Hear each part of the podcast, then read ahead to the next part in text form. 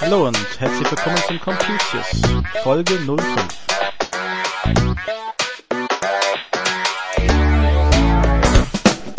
Heute wollen wir über den letzten Patch Day reden, über die Firma Arcor und auch über Partnerprogramme im Internet für die große Kaufhäuser.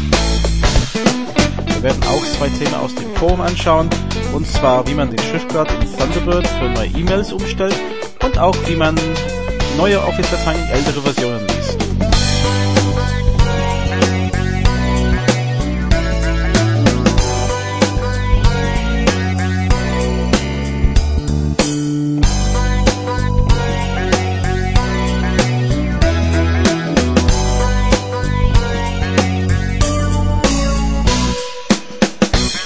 Hallo und herzlich willkommen zum fünften Ausgabe von Computius.net.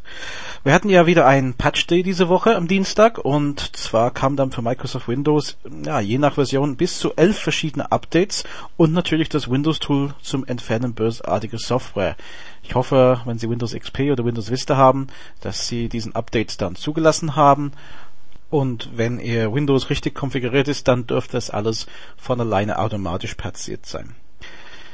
So, es gab eine Zeit, das ist jetzt, naja, ich denke zurück, so vielleicht um die zehn, zwölf Jahre her, da gab es einen großen Umfeld von neuer äh, Telefonprovider. Das ähm, war damals so, dass man dann, also alle, äh, erstens äh, natürlich über jemand anderes als die Deutsche Telekom telefonieren könnte, erstmal mit so Pre-Selection oder Call-by-Call-Angebote 010 irgendwas. Ähm, und dann halt diesen Pre-Selection, dass man sagt, ich will immer über diesen Firma telefonieren.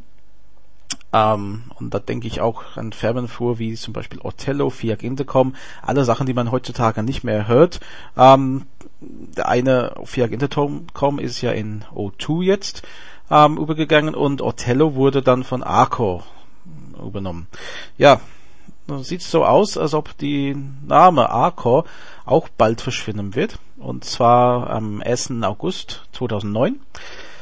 Die Mutterkonzern ist die Firma Vodafone. Vodafone hat natürlich auch eigene Angebote, inzwischen nicht nur im Mobilfunkbereich, aber auch, man sieht öfter in die Werbung, die Vodafone DSL angeboten. Und zusammen haben diese beiden Firmen um laut eigenen Angaben auf der Homepage 3,2 Millionen DSL-Kunden und ca. 35 Millionen Mobilfunkkunden. Und jetzt sieht das so aus, wenn man die Pressemitteilung liest, dass aus diesen ganzen Konzernen jetzt ein Vodafone neuen Vodafone, sagen die, äh, glaube ich, äh, entstehen soll. Das heißt, äh, wer jetzt noch Arcor hat, wird, ja, ich sag mal, de facto zum Vodafone-Kunde. Inwieweit jetzt ähm, alte Tarife noch diesen Name beinhalten als Arcor DSL, das weiß ich nicht, das steht ja noch nicht da. Nur wirklich, es fasziniert mich, es, es ähm, geht aber trotzdem weiter, dass Arcor immer noch seinen Partner anschreibt und Werbung macht, noch für DSL-Anschlüsse mit dem alten Namen. Also es scheint wirklich ein Stichtag zu sein. Bis dahin wird noch Arcor DSL angeboten. Und danach halt nur für Bestandskunden unter diesem Namen und wie lange das braucht, bis die auch dann quasi ein Vodafone DSL äh, Tarif haben, das werden wir dann sehen. Ja, und äh, ich habe gerade gesagt, Arco hat ja Partnerprogramme im Internet. Die werden auch regelmäßig informiert über Tarifänderungen zum Beispiel, Werbeänderungen. Das hat auch die Firma Karstadt und Quelle. Diese beiden gehören natürlich zum Konzern Arcando, der letzte Woche am Dienstag, also 9. Juni, die Insolvenz beantragt hat. Das hat äh, Folgen, erstmal natürlich für die Mitarbeiter in die Filialen, in die verschiedenen Städte. Aber es ist nicht nur die Filialen, man würde ja auch sagen an die Zulieferer zum Beispiel von dieser äh, Ketten, aber auch gibt es jede Menge Leute im Internet, die mit Karstadt und Quelle und sicherlich ein paar andere Firmen von diesen Unternehmen ähm, ihr, ihr Einkommen verdienen. Und je nachdem, wo man diesen ähm, ja, Partnervertrag abgeschlossen hat, gibt es jetzt andere Ergebnisse. Also ich habe ein Mail zum Beispiel bekommen von Karstadt, dass ab sofort meine Klicks, Sales, Leads nicht mehr vergütet werden. Anders sah es auch bei Quelle. Da habe ich eine E-Mail bekommen, dass Transaktionen bis äh, den Ende des 10. Juni vergütet werden und danach wird erstmal zwar registriert, aber noch offen gelassen. Also je nachdem, was jetzt rauskommt aus diesen Insolvenzverfahren, wird es dann so aussehen, ob ich von jetzt meiner Quellewerbung meine Einnahmen bekomme oder nicht, wie auch immer das nämlich ein Insolvenzverwalter später sieht ähm, und ob, je nachdem wie die Mitte da ist. Ähm, ist natürlich alles nicht so gut. Ähm, wir sind halt nicht so angewiesen auf diese zwei Partnerprogramme, aber es gibt wirklich Seiten da draußen, die sehr viel damit machen, auch sogenannte Deep Links nutzen. Also es ist eine tiefe Verlinkung. Ich kann mir tatsächlich einen Artikel aussuchen, oft und direkt darauf verlinken, da, ich schreibe vielleicht was drüber, ich empfehle das weiter. Und jetzt muss ich natürlich jemand finden, der genau diesen Artikel wieder anbietet, um mein Deep Link auf ein anderes Partnerprogramm umzusteigen oder ja, komplett eine Seite umstricken. Also es ist keine leichte Sache für jemanden, der vielleicht sehr viel Zeit gebraucht hat, um eine große Webseite aufzubauen und jetzt fällt unter Umständen die Einnahmequellen weg. Gehen wir rüber zum Forum und diese Woche hatten wir da eine Frage drin, das war sogar Frage des Tages. Wie kann ich die Schriftart bei Neu-E-Mails größer machen, damit ich sie besser lesen kann?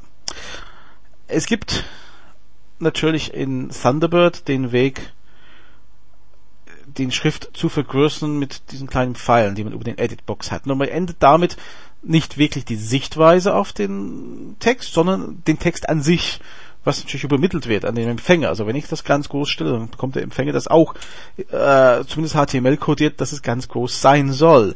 Es gibt einen besseren Weg. Für kurzfristig kann man über die Menü gehen, gibt es ein Menüpunkt Format und darunter ein Menüpunkt Schriftgrad. Da kann ich auswählen zwischen sehr klein, klein, mittelgroß, sehr groß und sogar extra groß. Da dürfte für jeder eigentlich was dabei sein, denke ich. Aber man kann es auch dauerhaft ändern. Das ist ein bisschen komplizierter. Da müssen Sie im Menü auf Extras gehen und dann auf Einstellungen. Und dann gibt es einen Punkt Ansicht und da ist ganz unten so eine Schaltfläche Schriftarten und Codierung. Rechts oben steht proportional eine Größe im Pixel und wenn Sie da auf den Pfeil klicken, dann klappt sich da die Liste aus von alle möglichen Größen, die zur Verfügung stehen. Und da kann man dann die Schriftgröße, wie es auf dem Bildschirm dargestellt wird, festlegen. Und natürlich damit okay ein paar Mal dann das alles fixieren. Das gilt dann für alle neue E-Mails oder alles, was Sie da jetzt dann schreiben. Das kann natürlich für jemand sein, der nicht so viel, äh, nicht so gut lesen kann, vielleicht gar nicht so ähm, unnützlich sein, so eine Option dann zu verwenden und, und äh, zu aktivieren. Und andere Thema, was uns beschäftigt hat diese Woche, war Office 2007 Dateien. Hatten wir wieder die Frage, wie kann ich sie in Office 2003 öffnen? Es gibt von Microsoft eine Microsoft Office Compatibility Pack heißt das offiziell. Wir haben den Link dazu im Forum unter computius.de-forum, da unter Microsoft Office.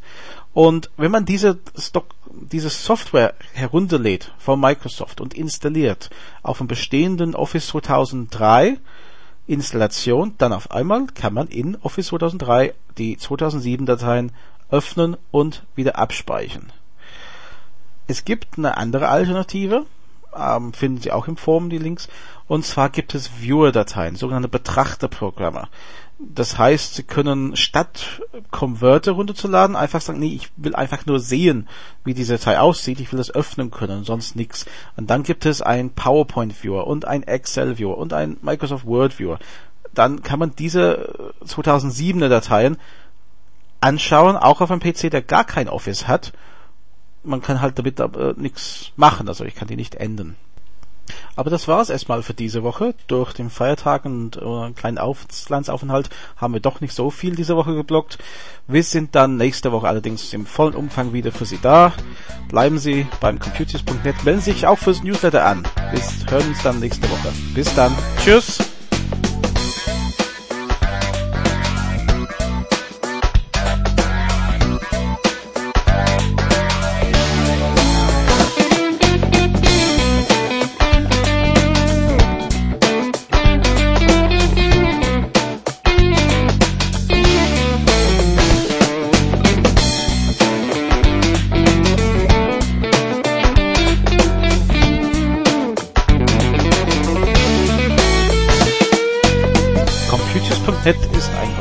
Graham Tappenden EDV Beratung.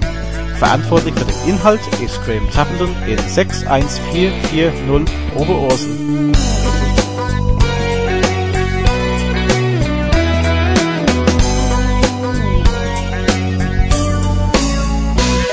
Die Musik ist von Frank Herrlinger.